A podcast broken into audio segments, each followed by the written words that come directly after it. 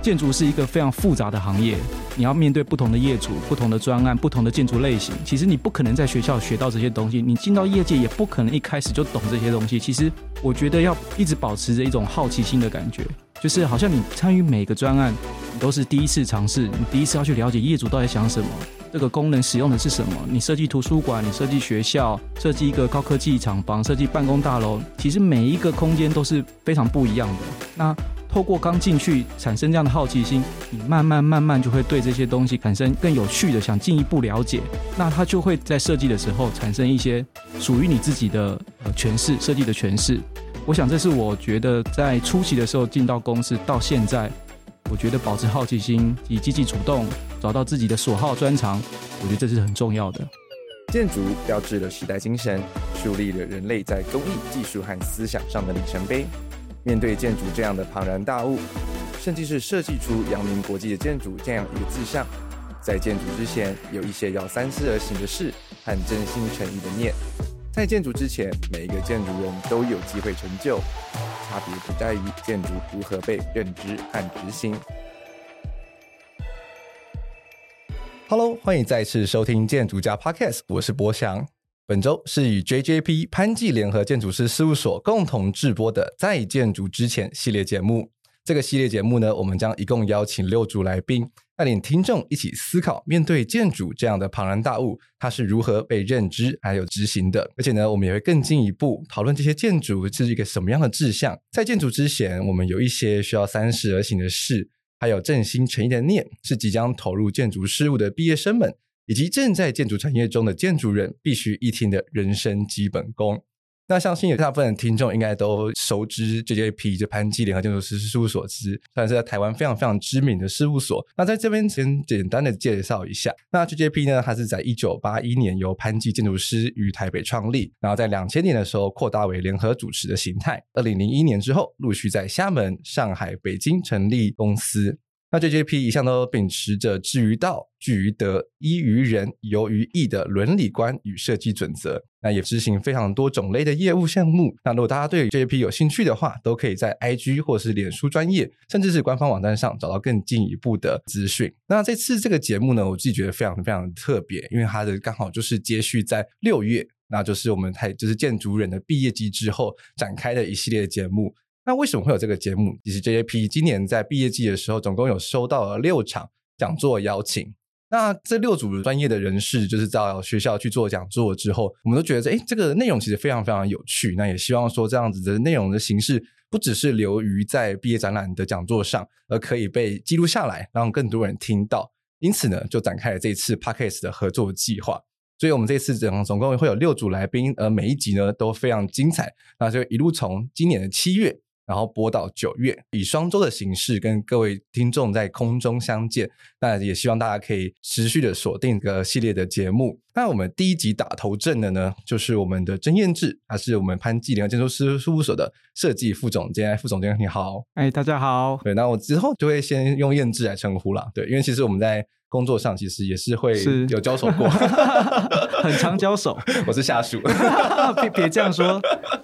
对，那那彦志可能跟大家稍微自我介绍一下。嗯、呃，我就是在潘记事务所，现在是呃设计副总监的角色。那我在这公司已经大概十五年了，就从还不算实习生，从如果算实习生加起来，可能大概有十七八年以上了。哇，在这工作就是认真执行设计业务，现在已经这样十七八年。那在事务所目前大致上都是最长的工作，就是跟同事互相的讨论，然后整天在公司跑来跑去，跟不同的设计专案互相沟通，然后希望达到一个好的一个设计目标。那当然就是扮演跟潘先生之间的桥梁，嗯，大概是这样子的一个角色。是。那其实我会想要就是让燕志变成是我们这整系列打头阵的第一位来宾呢，其实很重要的一个原因是因为他的角色跟他的养成非常非常特别。我觉得对于现在毕业生来说，其实我觉得是一个很好可以借鉴的对象。因为像我就回想我自己刚毕业的时候，其实有一种很茫然的感觉。每个人都是 建筑人，永远在茫然中。对，然后就想说，哎，到底我该去大事务所呢，小事务所呢？那我进去之后是从设计师开始爬吗？还是说是一个什么样的状况？然后加上燕志，他的刚刚其实他有提到他很特别的经历嘛，他自己在潘记这边，他已经待了加实习生就十七十八年了。而是说，其实就是你是一个非常从基层开始往上爬的存在，爬到现在。嗯，嗯对。那能不能跟我们分享，跟就是我们是建筑新鲜人分享一下，就是诶，就是要如何就是一步一脚印的这种心情，跟大家分享一看看。好啊，我那时候其实进公司是因为也是呃学长的推荐，然后当实习生。那从实习生，我觉得最有趣就是在不同的呃接触了很多不同的专案，然后慢慢从在学校的时候了解业界到底在做些什么事情，这对我来讲，其实在学校的时候就已经有很大的帮助。那我知道说，呃，除了在学校所学的东西之外，还有什么东西，其实你进到业界之后是比较不熟悉的。那透过这样子的实习机会，其实学习到很多事情。那也透过实习机会，其实可以知道自己的长处到底在哪里，然后。透过这个长处进到这个公司之后，怎么利用自己的这个长处替公司在初期的时候替每个专案加分？我想这是一开始跨入职场，我觉得从实习生变成正职时候一个很重要的一一个步骤。那当然进到职场之后，其实建筑是一个非常复杂的行业，你要面对不同的业主、不同的专案、不同的建筑类型。其实你不可能在学校学到这些东西，你进到业界也不可能一开始就懂这些东西。其实。我觉得要一直保持着一种好奇心的感觉，就是好像你参与每个专案，你都是第一次尝试，你第一次要去了解业主到底想什么，这个功能使用的是什么。你设计图书馆，你设计学校，设计一个高科技厂房，设计办公大楼，其实每一个空间都是非常不一样的。那透过刚进去产生这样的好奇心，你慢慢慢慢就会对这些东西产生更有趣的，想进一步了解。那它就会在设计的时候产生一些。属于你自己的呃诠释设计的诠释，我想这是我觉得在初期的时候进到公司到现在，我觉得保持好奇心及积极主动，找到自己的所好专长，我觉得这是很重要的。嗯，我就一直有一个想法，就是在现在这个年代啊，因为就是旁边的杂音实在非常非常的多，对，那就是大家就觉得说，哎，好像不同科系的朋友好像就是哎晋升的很快，是，就像是比如说有些做朋保险的朋友啊，哎、嗯，一下就变成他明明就变成他主任了这样子，所以我自己就觉得说，有对于很多新鲜人来说，其实会一种很急的状态，嗯，就会觉得说，哎，那我已经在里面待了一年了，待了三年了，怎么讲？好像就一直都是一个设计师，那是这样子的心态，你觉得要如何去调试？我觉得。只要反过来去想说，其实一旦进入建筑这个行业，我相信学建筑的在学校应该就知道，学建筑如果你没有兴趣，其基本上你是读不下去的。嗯，因为建筑是刚提到一个是很复杂的行业，那他要所接触的人事物都太多了，所以保持兴趣，保持对这个事情的热衷，我觉得是让你持续下去最大的动力。嗯，因为每个专案，你就反过来想，它其实一个案子从设计到完工。搞不好都要两三年，是啊，是啊，所以我觉得太焦虑在于说，哎，为什么我做了一年两年都还是设计师？因为一个案子它执行就要这么久了，是你更不可能说期待自己一年就立刻从一般设计师变资深设计师，甚至到主任设计师，甚至到我到现在我这个职位，其实我也是近这三四年才变成为设计副总监的。所以其实这个过程，我觉得是刚好是一个建筑人从他懵懂无知到他可以处理专案。到如何跟与业主进退，知道怎么跟呃各个不同的专业领域沟通，我觉得这个就是一个需要这么久的时间的养成，所以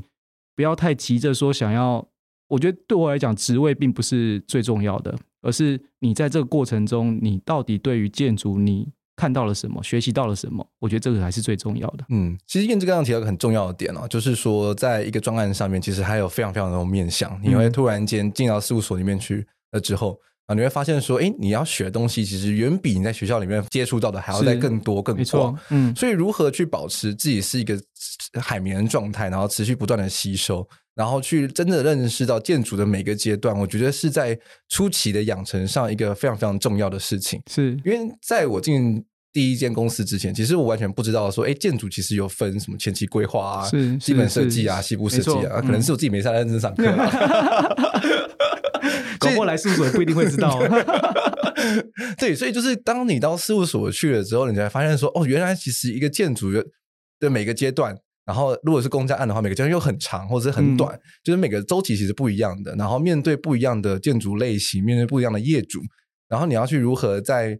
就是跟业主沟通的的状况下，然后持续去推动设计。嗯、是，其实我觉得这是一个，其实我觉得是在养成基本功的时候非常非常重要的事情。是的，而且就会你就会觉得说卡在那边，就觉得说为什么没办法往下推进？这不像是你在学校里面做设计的时候，哎，业主是老师，但是你自己就是哎，主要你只要往下走就往下走了嘛。但是你在执行专案的时候，哎，业主不让你往下走的时候，真的就卡在那边了。对，因为不过我觉得建筑它。之所以有趣的事情，就是它不是一个人的事情，嗯，它其实是一群人的事情，是。包含在一个工作里面，一个专案的执行，其实就分了很多不同的人，工作划分其实可以到很细的。所以我觉得在做建筑，虽然有很多的困难重重，但是我觉得这个困难重重并不是你一个人承担的，嗯，它其实是一堆人一起陪着你承担，而且是你要即使要完成这件事情，也是一堆人一起陪着你完成这件事情。这是我我是觉得学建筑里面。呃，做建筑设计里面最难能可贵的事情。那在潘记事务所，我讲它跟一般中小型事务所比较不一样，它就是资源很齐全。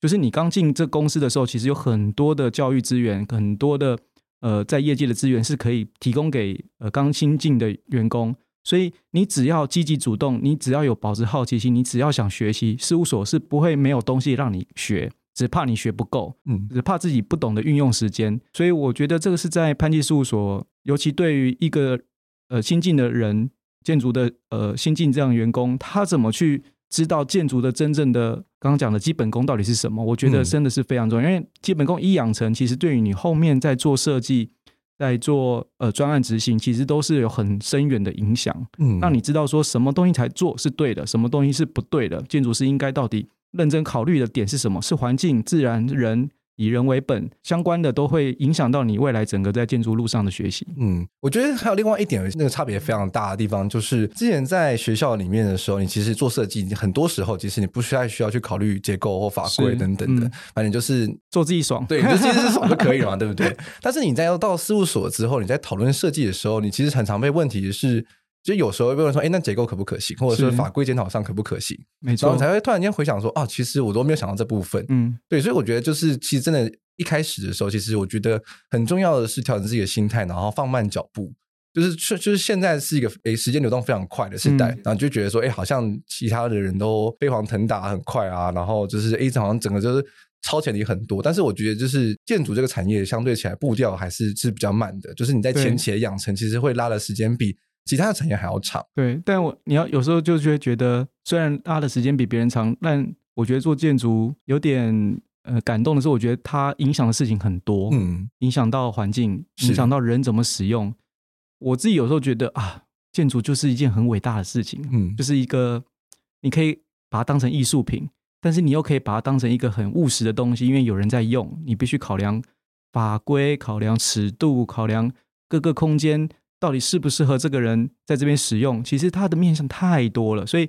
你会觉得有时候在做一件很伟大、很重要的事情。我想这个也是让持续保持好奇心、保持初衷一个很大的动力。嗯，是。那其实就是像我们刚刚就提到说，哎，其实很多的年轻的设计师刚到事务所的时候会彷徨，然后会觉得说，哎，好像不知道怎么，突然间不知道该怎么做设计了。所以你觉得，就是就一个建筑新鲜人刚毕业、刚到事务所的时候，他们其实到事务所的。角色是什么样的角色？然后他要如何去发挥他的所长？我觉得，在一个公司，不要说只有在建筑了，其实你进到每一个呃领域里面，其实同时间跟你在一起竞争学习的人非常的多。所以积极主动的找到自己的所学专长，不论是你透过专案的执行过程中，你发现你诶很喜欢什么样的事情，我我觉得做建筑一定要把这件事你在做的事情变成是你很有兴趣的，你很喜欢的，我觉得你做的才会开心。你如果只是觉得我永远都只是当个呃别人叫我这样做我就这样做，譬如说我带一个设计师，我说哎你就这样这样这样，他就完全不经思考，他就这样这样这样这样。那他到底是做出他喜欢的东西，还是做出我喜欢的东西？本身我自己不是很喜欢，就是我喜欢什么你就照着做。我觉得这个对于设计师也不好，对我也不好，对公司也不好，因为毕竟未来之后我们在讲给业主听的时候。假设被业主问的时候，你也讲不出你为什么要做这样的设计，那我要怎么也帮助你去把这设计达成？所以我觉得要如何相信自己所做的东西出来，不要只是当一个 K monkey。我们常常说就是不要当个 K monkey 嘛，就是好像人家叫你做什么就做什么。嗯、我觉得这也是一个在进到业界很重要的事情。这也是我们潘先生教我的一个理论啊，就是水龙头理论，就是你如何在很多很多不同的事情的来的时候，你要懂得在什么时间点把这个水龙头关掉，然后去专心想某个事情，然后再把这个龙水龙头再关掉，再去想别的事情。就是你要随时随地能控制一下你对于每一个不同事情，在很急躁、很烦的时候，控制一下你的情绪。我觉得这个对我来讲也是一个影响很大的事，因为我我在很早的时候，其实真就像你讲，碰到很多案子，走走停停，走走停停，其实我自己也很受不了。或者是业主突然说叫你改一个什么设计，你一定很心不甘情不愿。但我后来就学习到一件事情，就是凡事都要退一步想，就是你不能在当下听到这些。尤其做设计的人其实是很很主观意识的啦，他其实被人家改东西一定很不愿意。但我后来就觉得说，有时候人家叫你改什么东西，当下千万不要急躁的去否定说啊，这样改定绝对不好。我反而希望说，退过来，哎，你到底需求是什么？你想的是什么？回过源头来想想看，他到底要的是什么，而不是只执着在他要你改什么。你回去再仔细把这个他的需求想清楚之后，你可以再诠释成另外一件事情来回答他，就不一定是被否定。我觉得有时候搞不好会，我们常讲退一步海阔天空嘛。嗯，所以我觉得这也是很很实际，可以应用在建筑设计跟与人沟通的过程中，尤其与业主，甚至与你的同才，我觉得都是一个很重要的一个呃做法。嗯，是了解。我自己常常也在想这件事情，因为确确实就是。一来一往之中，其实你就有一开始真的会有很不习惯了，就觉得说，好像做什么事情都被否定掉。没错，没错。然后每个礼拜都在改设计。意思是说我常在否定你，就对。没有，怎么改呢？不会啦，其实我觉得就是这也是需要习惯的事情，因为就是每因为每个人想的面向其实不太一样。那我可能一开始想的时候，就只是想说，哎，怎么做的比较炫或比较酷这样子。但是突然间，可是因为你因为你可能这个像这个类型的专案做比较多，所以你就会。观察到，哎，有一些东西是可能需要先提前顾忌的，或者是说先提前想的事情。那放进来想的时候，其实设计就一定会产生变化。没错，所以我觉得这就是做设计很有趣的地方吧。就是因为参与的人很多，然后每个人都会去提出他专业那个面向上面的一些回馈。嗯、那我觉得设计师很重要要培养的一个核心的能力，就是你要如何去。收拢这一些对各个专业来回答的问题，自己也能够组织这些问题，我觉得真的很重要。嗯、就是尤其越大的公司，像本公司，其实就是 会一定会很多人讲话，是这我觉得是在各大公司都一定会发生的事情。但是我觉得这这点也是我的确在从年轻设计师到现在，我也觉得一个很重要，就是你要懂得怎么组织别人讲的需求啊，可能。一个团队里面，你的上面的老板可能就两三个，然后每个人都讲一句，你每个都听你，你你大概就不用做设计了。所以你要懂得去取他给的意见里面的重要的讯息，不一定每一个讯息都是重要的，嗯，或者是说你想做的事情，你想传达的设计，不可能每一个人讲一个意见，你照着改还是会回到你想做的设计。你最终要重新组织，你要重新咀嚼一下别人讲的讲的话。你就大概可以把这样东西综合起来，形塑出一个属于你诠释出来的设计。嗯，这样子别人再来问你的时候，你才懂得怎么去应对回答，而不会一被问哦，没有他叫我这样做啊，没有他叫我这样做，那那几乎就完蛋了。嗯，所以把自己吸收的知识重新咀嚼、重新组织，我觉得这是一个很重要的课题。嗯，确实啊，就是不，他不会没办法再像学校一样，就是底下的评图老师可能就刚好有老师，然后你老师可以帮你回答这样子。没错，没有人保护你啊。对，就到到到公司之后，确实就没有人保护你了，所以就变成说，你被、嗯、呃上司啊，或者其他更资深的设计师或者是业主问的时候，嗯、你必须要有自己一套的的答案，而不会只是说哦，因为你上次说了什么，所以我就照着改这样子。没错，我觉得对，不要说对公司，你对业主也是一样，业主的意见一定。会更无厘头，无厘头到一个，有时候无厘头，哎，这个会有业主在听，会无厘头到一个境界的时候，你不可能每个都照着改。所以，我们潘先生常教育我们，他不止底下看设计的教育我们，他常也常教育我们说，你要教育业主，是，就是你要让业主知道说，不是每件事情都照他的想法讲，因为他就是不懂才才找专业嘛。嗯，我们常常说我们要尊重专业嘛，是，其实道理也是一样的，就是他就是不懂，所以才找你。他就是自己处理不来，所以才找你。你要给他给予专业的意见，嗯，而不是他讲什么你就照着说哦，我就照着业主的需求去做。我们有很多业主叫我们要设计城堡啊，那我们难道就真的端一个城堡给他吗？我们要去了解他为什么想设计城堡，他想塑造地标性，他想塑造啊，他可能这企业形象，所以他没有接触过其他建筑，他不晓得怎么去叙述他想要做出地标性这件事情，所以他讲出了一个城堡。他可能自己印象中城堡就是一个很地标性啊，是他的幻想啊。嗯，那我们要懂得去拆解这些需求，所以我觉得这个就是建筑有趣，但是又很烦。嗯，我常常 我常常都跟这这我早期的一个体悟，是就是我觉得跟业主在谈设计的时候。很像在谈恋爱，哦，因为有有些业主很怕伤害你，所以他也不敢太直接的跟你讲说，哎，你这设计做的不是他很喜欢。嗯，那我觉得就跟谈恋爱很像，你 你的另外一半总是你猜不透他到底在想什么，他不喜欢也不不明讲。对，所以我觉得好像可以稍微再调整一下下，可以再调整一下下哦。你这样子好像呃，你这样很好啦，没关系。那其实内心气到炸这样子，所以我们真的。业主千奇百怪，就好像你的另外一半一样，就是你永远摸不透他心里在想什么。而且每个不同业主的的反应，然后不同的阶级的的反应也都不一样，喜好也不一样，喜好也不一样。所以有没有觉得很熟悉？你的另外一半是这样。就是可能说，哎，平常对应的窗口都都都都都都讨论好了这样子，然后就往上呈报的时候，哎，突然间又哎又被打回来，又被打回来了。对，没错。对啊，所以我觉得这就是做建筑在前期的时候会需要去习惯，然后逐渐摸索出自己一套 SOP，就是做事的方式。没错，其实是很重要的啦。嗯、那我觉得这也是确实在早期呃练就你自己的基本功很重要的一步。没错，然后你就可以慢慢的去加深加广你的专业，因为你面对过，你有了经验。那你之后在面对到一样的问题的时候，你就变得不再只是去呃单方面的去收听，就是可能比资比较资深的人的意见，然后或者是说其他专业的意见，你反而可以给出回馈。我觉得这是很重要的一步。就当你你当你的设计专业是有办法去 feedback 给不管是结构技师、那个大地技师，或者是甚至是给业主的时候，然后你可以说服业主的时候，我觉得这其实算是一个一个设计师可以算是可以自己庆祝的一个里程碑吧。我觉得刚。讲的其实都是好像是重新吸收、组织、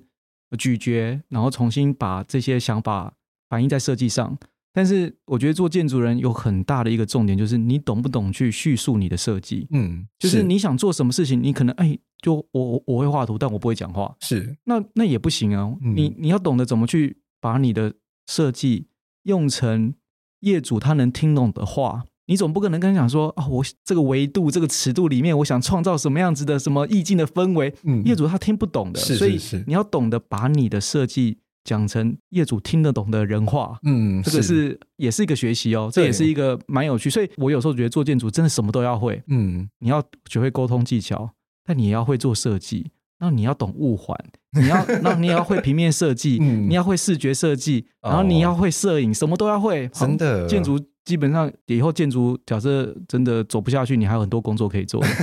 对，我们如果大家有听我们以往的的这个集数的话，就听到说，哎，其实就是建做建筑之后转行的也蛮多的，蛮多的，而且其实都还做不错哦。嗯，我们基本上能够培养的美学或者培养的技术能力，其实可以真的可以做很多事情。嗯，但是当然，当然我们这个节目的目标是要希望大家可以留在建筑业界啦，但不希望说对，没错，听完之后听完之后不做了这样子。对，但是刚刚其实提到一个很重要的一点是，其实你在前期的培养上，你会需要去。不只是建筑专业的培养，你同时要去练习你的口说能力，是你的简报能力。那你要如何去借由现在日新月异的技术，不管包含像三 D 啊，或者 render，甚至像是 VR 啊，或者是 MR，或者是甚至出未来出现的哪些 R 等等的，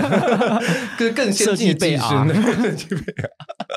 用这些借由这些的技术，然后去让你顺利的跟业主沟通，我觉得这也是很重要的一件事情了。然后去如何转化？因为你一开始在学校练习的时候，其实你是专业对专业，是你就是这个对，你可以用很专业的建筑术语去沟通。但是当你去开始跟业主沟通的时候，其实业主不一定是专业人士，甚至不一定有建筑背景。那如何让他们是可以跟你顺利的对接，然后去了解你想要做什么事情？那而不只是他们单方面就是说哦，我想要做一棵树，就想做一棵城堡，做一颗金鱼之类的等等的。然后你反而是说，哎，如何借助他的想法，然后去转化成一个。你可以接受设计，大家都可以接受设计。我觉得这就是一个很很重要的事情。因为在整个呃设计的过程，刚刚讲的怎么叙述你的设计很重要。那通常我们也不会真的只是靠嘴巴讲设计，嗯，我们当然会从简报里面去穿插一些 diagram 图。我相信这个在学校里面一定也会学到，就是如何透过几个呃拆解图，去让业主或者是让他们知道说，哎，你这设计的流程到底是怎么产出的。嗯，有的业主聪明，他看得懂。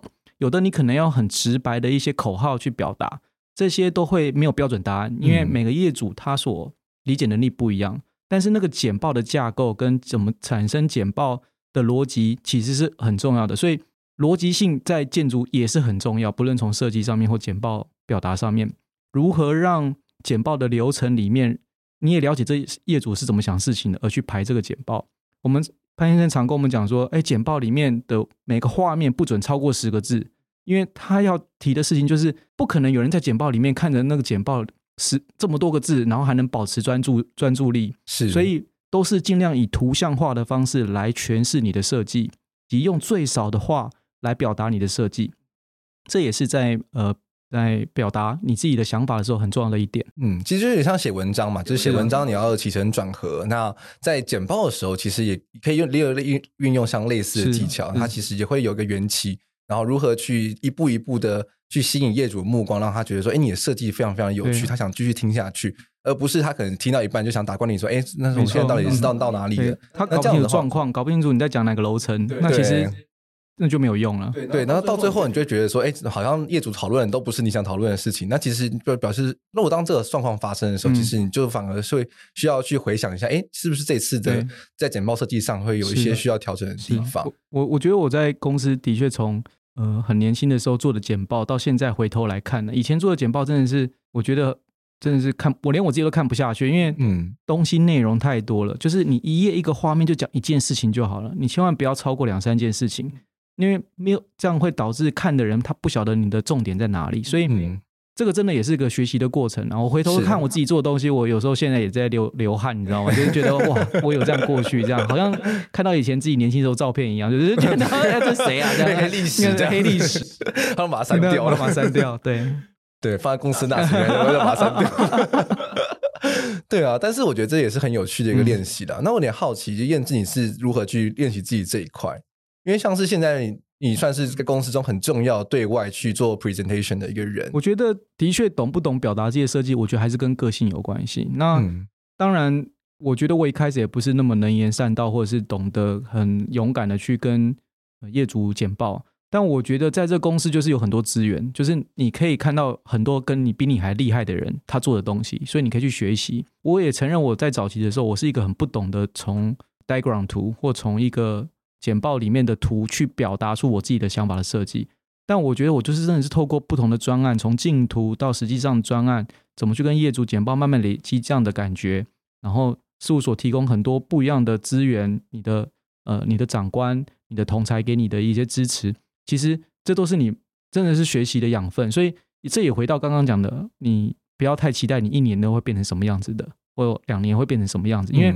这真的都是在累积中，是慢慢在累积的。你就会慢慢透过这些累积，在公司的长官也很很愿意推你出去跟业主简报。讲一次失败没关系，你再讲第二次，越讲会越好。嗯，我一定也会口在跟业主简报的时候词不达意，这一定会有的。但是经过两三次的时候，你找到你的呃韵律，你找到你的 tempo，其实你就懂得怎么去跟业主讲我的设计。所以这个不会是有标准答案，也不会是。一下子就会的，一定是透过失败，嗯、透过几次不同的经验慢慢累积出来的。嗯，其实我真的觉得还其实很重要，就是慢慢累积了。是对，因为其实真的，因为你刚刚光是这样从头听下来，嗯、就发现说，哎，其实一个建设计师在一步一步来的时候，其实你要学习的东西实在太多了，所以你真的很难说一次就把全部东西做到位。那你其实就是只能就是，我觉得像是就是刚燕子提到的，就跟前辈学习，嗯、然后在每一次的。有的有这样子的机会去展现自己的时候，然后去更进一步、更 push 自己一点点。那这样子一点点累积下来之后，那你就是会有一天就是又可以独当一面了。对，因为像是我自己回想到早期的时候，就一开始的时候，我刚到事务所的第一份工作就是做简报，然后那时候我真的发现。我是等到三年后，然后再回去看自己那一年就一开始做简报的时候，他说我真的不会做简报。谢谢你有之前的经验来事务所的时候没有表现的太差，真的。因为确实就是你会发现说，就是你一开始都会觉得说啊，这东西就塞一塞，然后东西排版上排的好看就好了。嗯、然后后来你就会才会慢慢的意识到说，哎，其实排版排的好看，那只是基本功。那重点是如何去传达你想传达的事情。然后而且更重要的是。让业主顺利的知道你想给他沟通的事情，这件事情其实你要如何简单的表达，是非常非常困难的事情。因为你你真的没有办法，因为我们都在建筑很久了嘛，嗯、你理所当然你觉得平面图、立面图、剖面图、透视图是什么东西？对对对。但你要想，你的业主可能没有没有没有你这个没有你这个 建筑背景哦，他怎么知道这是这个平面图是什么？然后你画的这个空间到底是什么？嗯，你的立面图，我曾经碰过一业主，他说立面，他听我讲立面图，他说是。有东西一定要在立在地上才叫立面图吗？我说 不哦，不是，那个立面图到底是什么意思？所以你真的你要想，我这个讲的比较难听，他真的不懂你在讲什么事情，所以是没错，这个都所以表达真的是很重要。嗯，是因为这个这个我深刻的体验是有一次跟业主简报完的时候，嗯、然后他们事后。窗口突然问我说：“哎，所以你的电梯配在哪里了？”发现说：“哦，你刚刚完全没有听懂，真的。对，你刚刚看图片完全没看懂，这个完全不能怪他。你就想让你自己今天要听一个学物理的人，或学一个什么样子科学的人，然后他跟你讲一大堆工程公式的时候，你听得懂吗？你听不懂啊，听不懂。对，所以这个一定要转换成容易。”让人亲近的东西才是、嗯、才才才会成功。虽然说我觉得这一提到了非常多，就练习基本功啦，然后你沟通表达能力，然后其实这样慢慢培养起来之后，然后你就开始接触到更多专案，其实你就会有慢慢的可以有持续感觉到进步。那这个进步一定不会是快的。那我也是希望说，其实听众，如果你刚刚真的是刚毕业建筑新鲜人的话，可以一直保持着初心，然后去让自己多多吸收，多多学习。那我相信。在不久将来一定会有很好的展现了，就像是燕志也是这个累积了十七年、十八年呢，从 实习生慢慢往上爬。我每次去跟人讲说，我工作了十七八年，每个人都不相信，都觉得太离谱了。这样，我听到的时候，其实我也不相信，因为你看起来完全没有像 工作十七十八年的样子，还没有被摧残的很惨的感觉，头发没有还没有全白掉。对，对啊，所以其实你在这样子这么多年的观察下来，你觉得在整个日新月异的浪潮中，设计的操作上有什么改变吗？我觉得。呃，至少在事务所，我觉得潘先生给我们灌输了很重要的核心理念，就是刚提到“智于道，具”的艺，人，有余意”。我觉得这个核心理念是在这日新月异的浪潮中是完全不会改变的。改变的是我们在工具的使用，因为在过去我们在操作这些设计的时候，常常凭的是我刚刚有提到，就是经验值。你可能是你的长官跟你讲的，或者你学校学的，呃，都是经验值。譬如说，呃，我做。我做做房子最好是坐南朝北嘛，这样子其实阳光比较舒适一点。嗯，但是你要想，现在呃气候变迁这么严重，你在一直用经验值来跟业主讲说，哎，我做这样的设计其实很节能的，他怎么会确定这件事情？你跟他讲说，哦，我们的经验是这样。现在的业主越来越聪明了，因为他会上网搜寻，他会上网看。现在资讯这么发达，你只光靠经验值是不够的，所以才会陆续为什么会有。呃，一些模拟软体，我们事务所为什么要这么接触一些模拟软体？耗能分析，其实这都是为了要让业主能够透过数据化、量化的方式理解你。诶，的确替他们做到了一些节能减碳的做法。嗯，所以在日新月浪潮中，我觉得在工具上的变化其实就很大。像我们现在事务所在用 Archicad BIM 这样子的一个软体，其实也是除了让呃事务所在操作设计的效率性。及它的呃整个工作的完整性有帮助之外，其实未来在图面的生成除错，其实都是对业主来说也是有帮助的。所以工具的精进的确会让我们在设计的精准度，甚至量化研究分析的结果更能说服业主。啊，但是重点是，我觉得核心理念是不会变的，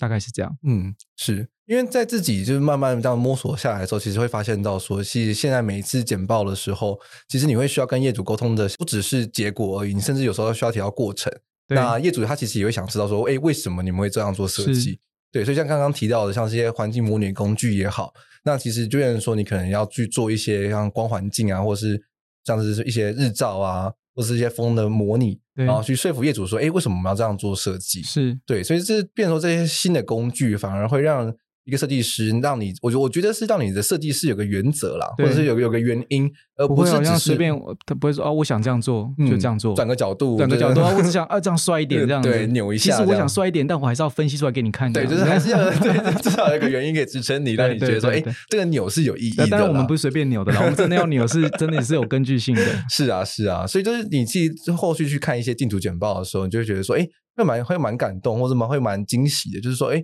原来每一个步骤其实背后都是有原因的。没错。那而且加上现在很多新工具的加入，比如说像是三 D printer 或者是一些雷切机等等。对、嗯。那其实一方面是说，其实设计师工作也越来越多了啦。嗯，对，没错，我要么学的东西越来越多，对，很恐怖哦。对，那二方面也是说，就是你其实就变成说，你脑袋也要跟着这个时代不停的去进步，然后去学习到一些新的方法去说你一样的故事，对，或者是说一个新的故事。没错，嗯，我觉得这个真的真的是做建筑真的什么都要会哦。现在，譬如说我们呃设计一栋房子，可能我们最近在做一个义隆电子的一个专案总部。嗯然后我们做了，当初业主他其实就是想要一个地标的感觉，所以我们做了一个，当初提了很多方案，他还没有抓到他想要的东西。后来我们提了一个门型的一个构造、一个结构、一个地标性的一个想法。这个东西要执行下去，不是真的只能跟他讲说，哎，就是一个门型就能代表地标。为什么我要做门型？为什么我们要做一个呃门型，创造让风能够流动的空间？嗯，那创造这个东西起来，透过风环境模拟，我们可以把东北季风挡掉，又可以把一些热空气往上抽。它会造成它的中庭空间其实是很舒适的。其实这个东西就是从一个概念，你要发展到落实，它必须还是要能够被执行的，而且能够被业主说：“哦，我花这个钱是有它的原因在。嗯”我不能只是跟他讲说：“我要做一个很帅的门型结构，就一点用处都没有。嗯”我只是为了帅而已。是。那这我觉得在台湾是不太可能的。我我当然知道说，在国外有很多案子，你会觉得哇，这也太夸张了吧？嗯。有时候可能真的是帅。可是我觉得那是国情的不同，可能或者是我们还没有了解到他真实的状况，我们不能完全的去 copy，可能看到一个很帅的东西，我们就想说我们要照着做。嗯，我相信那都背后都有一些原因跟理由。那这些原因跟理由，除了是自己的设计概念之外，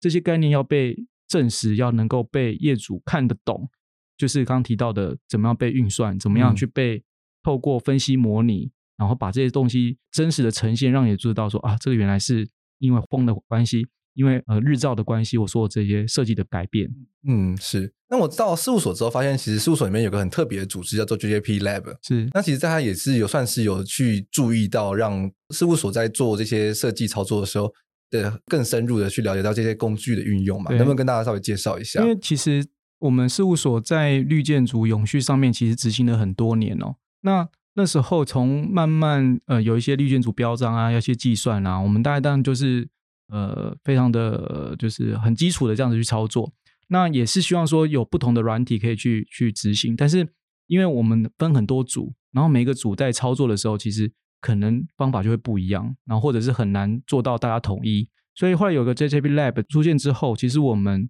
透过这样子的一个组织，我们希望可以把业现在业界或在呃，整个国际上有什么样的趋势，然后透过我们的 JJP Lab 可以把这些东西统整起来，嗯，然后甚至研发，甚至我们有跟成大 SBD 合作，我们希望可以跟学界合作，可以让不只是在业界、学界之间呃互动，把这些东西发展出一个可以属于 JJP 使用的工具软体。那我觉得这个就是 JJP Lab 在分析模拟软体上面的一个的成效。那当然也会时常分析一些趋势，像现在疫情。的的原因，因为疫情的的的事情，让可能在空间环境上有所不一样。那 JGP Lab 也会去做这样子的研究论述，大家可以得出一些结论。譬如说，在空间里面要怎么做到良好的通风换气，或者在疫疫情的时候分区分流要怎么操作，那会跟人的使用的行为会有什么不一样？这都是透过 JJP Lab 这样子的一个组织，可以把这些事情统整成组织的够好，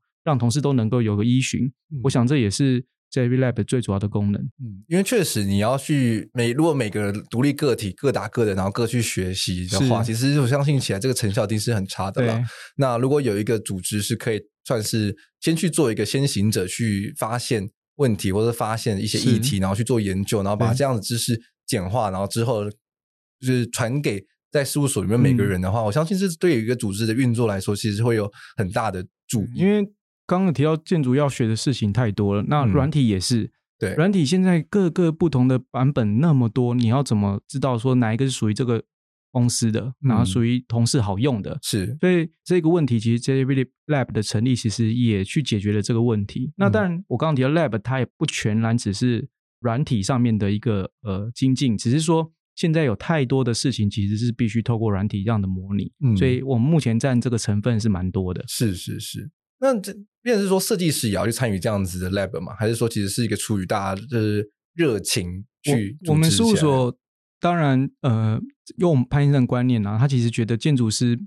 不应该那么常发小包，就是他觉得哎、嗯，这个东西其实设计师本身就应该要会，嗯，但是所以我们初期其实，在每一次的研发或者是每一次的软体的研究，我们都会组组织一些读书会，然后各组我们会找一些有兴趣的同事一起来参加这个读书会，去把这样的资讯跟技术传递给每一个人知道。嗯，当然。每一个人是不是有时间自行操作这个事情、这个软体或者操作这个结果或研究？我觉得不一定，但是至少我觉得可以把这个影响力分散给呃不同角落的地方。有来过我们事务所，大家就知道我们事务所其实就是在巷子里的民宅，所以空间组织不像一个 open office 这么这么开阔，所以它变成是被隔成很多不同的呃呃小区小区小区的感觉，所以横向沟通变得不是相对真的不是那么的好，是。但是透过这样子的一个读书会的组织，或者 JJP Lab 的号召，或者像我们设计委员会横向沟通的协作，可以把这样子的宣影响力，或者是实际上的呃成效拓展出去。嗯，我觉得这也是在这很重要的一个功能。嗯，是。哎，我觉得就是变成说是有点像是把在每一个组或每个区域里面去投入一颗种子啦。是。那就是他让他未来如果刚好就是哎这个专案有需要的话，其实你就变成说你不因为你可能都认识就是你周遭的人，但是刚好有一个周遭的人就就是有人会。那你就可以去请教他，是，是，而不会是说，哎，因为像是一个组织很大的时候，你就觉得说，呀，那个那个人我不认识，去突然就问他一个问题，好像有点奇怪这样子。像我们除了呃在呃 JJB Lab 之外，我们其实它我们事务所还有一个叫设计委员会，也就是我负责的呃委员会。嗯，我们每一年都会出一本设计年刊，是那个设计年刊，其实目的就是整合今年事务所所要研究的方向或在意的点，然后或者是有很多不同各组执行的专案。我们觉得很不错的，很值得大家了解的，我们把它整理起来，然后制成一个设计年刊，然后线上发行给所有同事看。其实目的就是做到刚刚讲的横向交流，及让同事知道事务所，因为我们专案真的太多了，同时间执行的专案在各组分散，很难，大家很难知道各专案到底在做些什么事情。是，所以透过这样子的一个横向交流，可以让大家知道说，哦，原来我们事务所其实有做一些很特别的事情，或者是有做些什么我不知道。我觉得对横向沟通也是在一个所内很重要的一环。嗯，是。那其实刚刚提到说，在 JJP Lab 里面，在现在目前现阶段研究很很重要的一个点的话，就是关于是永续嘛，啊，就是如何建筑节能啊等等的议题，然后绿标标章的回复之外，然后更进一步的去做到，就是像现在大家很、嗯、很常在提到的，就是企业的。呃，都想追求的就是 ESG 的部分。那我有点好奇，就是在事务所里面有有什么样的专案是协助企业去达到 ESG？. 我我想我在刚提到我们事务所的核心理念就是治愈道具的一人犹豫嘛。那其实，在这样子的一个观念底下，我把它翻译成白话文，它其实就是尊重自然环境，按正确的原则使用专业科技，对使用者存关怀态度，把这些都达到了，你才可以从设计上去自由挥洒，不偏不颇。所以在这样子的理念底下，我觉得本来我们就已经有一个对于环境、对人已经产生了一个我们首先要关怀的事情。所以在这个基础点上，我们接下来做的事情，我都认为不会差异性太大。嗯，绿建筑标章这件事情，其实我觉得它就是一个 guideline，它不是我们常常我们自己私底下说，你到底是爱标章还是爱地球？嗯，所以是我觉得你只要把把持住你这样子的一个核心理念，以人为本的精神下去做设计的话，然后。当然是透过绿建筑这样的概念，就可以透过这样的想法，把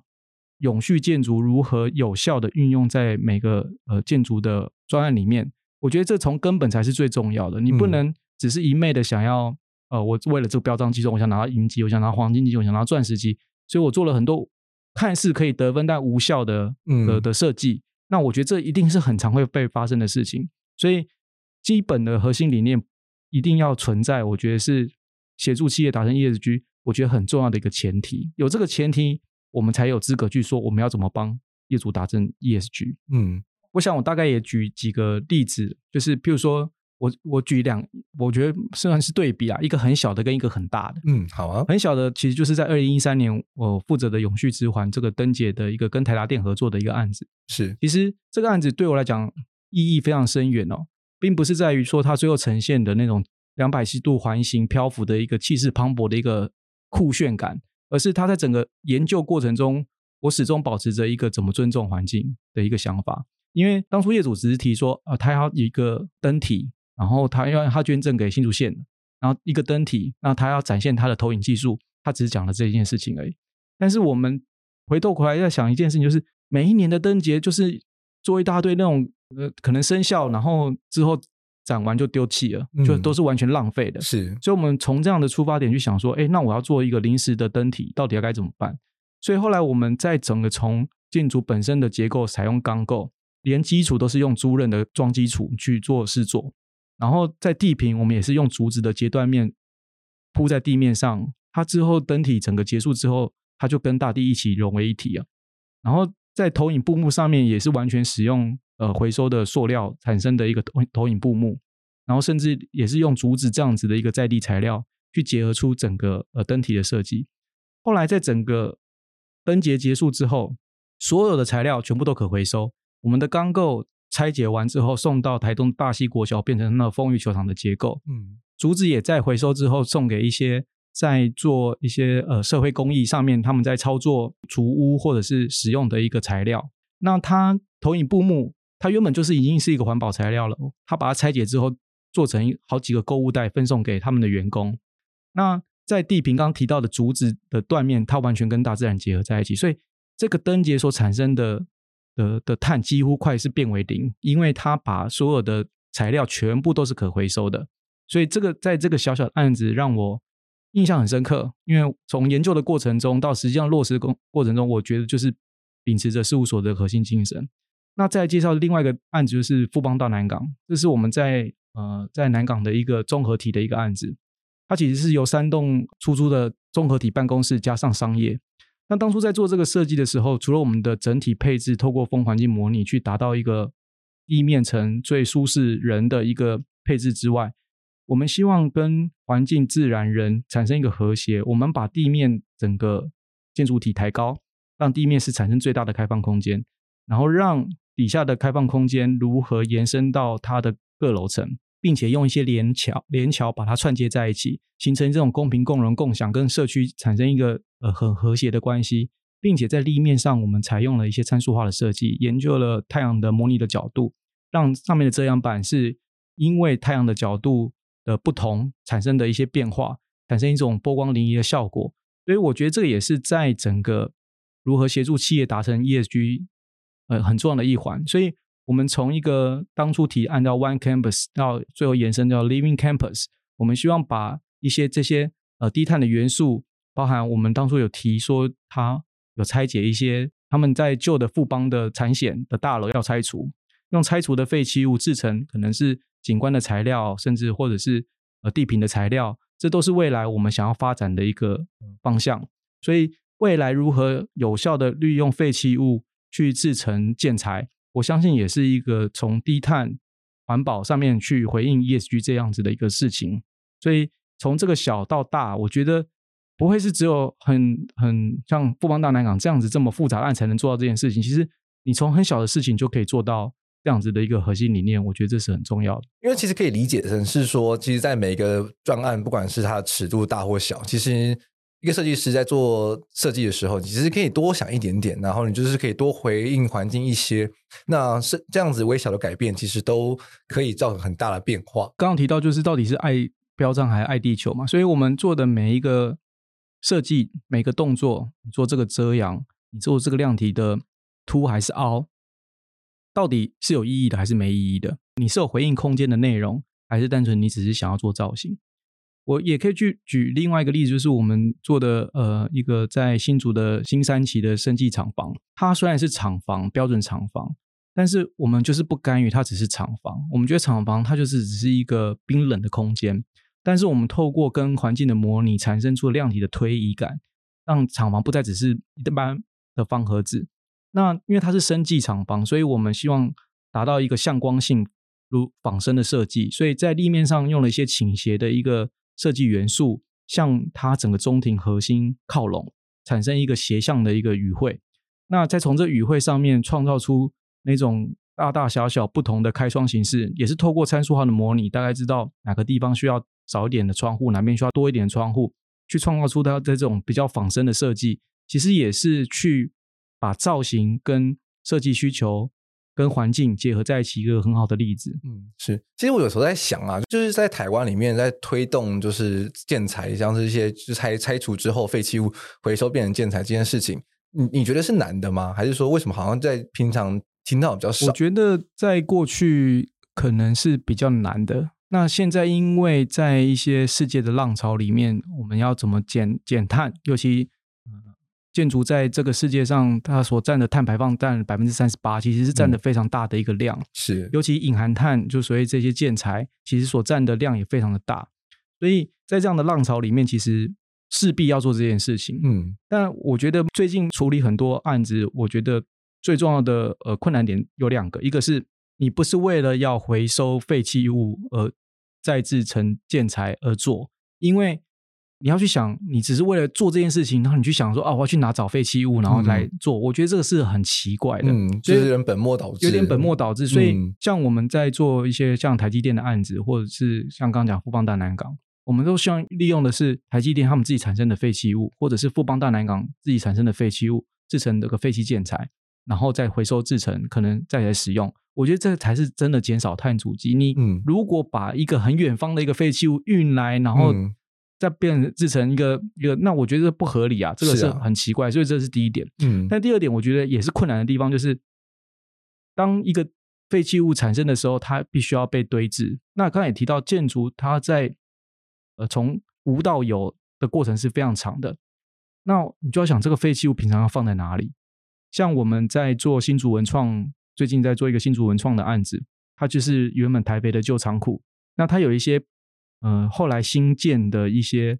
呃空间其实是不太好用的，是蛮浪费的。当初可能并没有想得很清楚。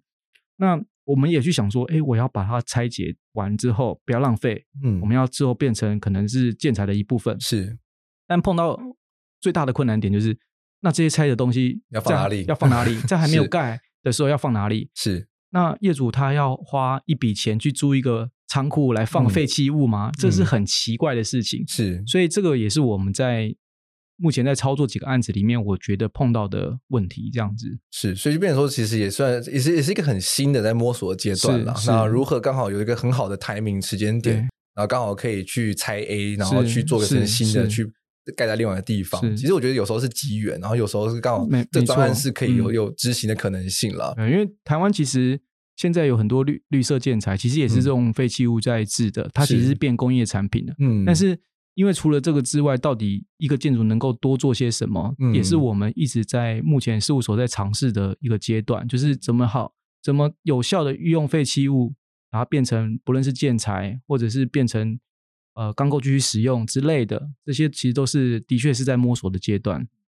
那如果大家对于相关的研究有好奇的话，其实都可以到 JJP 的官方网站，或者是像是脸书或是 IG 等等，他们都有相关的一些资讯可以进一步的去了解。那其实台湾潘记其实也陆陆续续有要一些推出书籍的一些计划，是那相信也会也会有一些更进一步的去说明相关的操作啦。对。那其实我觉得可以来回顾一下，就是在本集节目里面提到的一些想法。那其实我们在前半段的节目的时候，比较聚焦的在是一个设计师的心情上的养成。那如何你要去全方面的培养自己，然后如何去让自己呃发挥所长，那去不管让自己不再只是一个 cat monkey，而可以去找到自己的一个在设计事务所里面工作的 SOP 跟步调。然后同时刚刚提到很重要的一个想法，就是水龙头理论，就是如何去。适时的调整各个水龙头，这个很难，但是 对这个，但但这这个真的蛮有用。你如果真的把这东西学会，哇，那你完全不会受任何东西影响。没错，我们潘先生就是这样子 学会就哎，就是就有点大师的这样子。对，那在后半段节目，我们就谈到了就是在面对勇气环境议题的一些建筑挑战了。那我觉得这也是在后续每个职业人都会需要面临到的一个，我觉得想说未来。趋势上，每个都会需要去学习的事情。那如何去呃学习新的工具、新的技术、新的软体，然后去让这方面的操作变成说是更有说服力，然后也是更可执行的。嗯、那我觉得也是在设计的整个道路上培养上，也会非常非常需要去不断精进的基本功。嗯、对。那就是这就是以上的节目内容。那也希望大家就听了之后有很多的收获。那下一集呢，会是在隔周的时候播出。那我们下一集其实也会在更聚焦在我们设计师的身上，那就会邀请到两位设计师来节目中跟大家分享他们出国呃学习的经验，这些学习经验如何反映到他们现在在整个建筑的职涯上的心境，跟他们这些技术如何去进一步的磨练。我相信对于这很多的。建筑新鲜人，或者是建筑在职业中的人都会有可以学习的地方。那我们就希望大家可以敬请期待我们下一期的播出。那听完这节目之后，也别忘了去追踪 JJP 的脸书粉丝专业跟 Instagram，那也会不时的去更新相关的一些出版的文章啊，或者是一些就是各各式各样的活动，甚至是专案的资讯。那也希望大家可以追踪哦。好的，那我们以上节目都到此告一段落，希望大家谢谢。嗯，好，讲完要回去做设计啊。不能下班。好的，那我们下次见，拜拜，拜拜。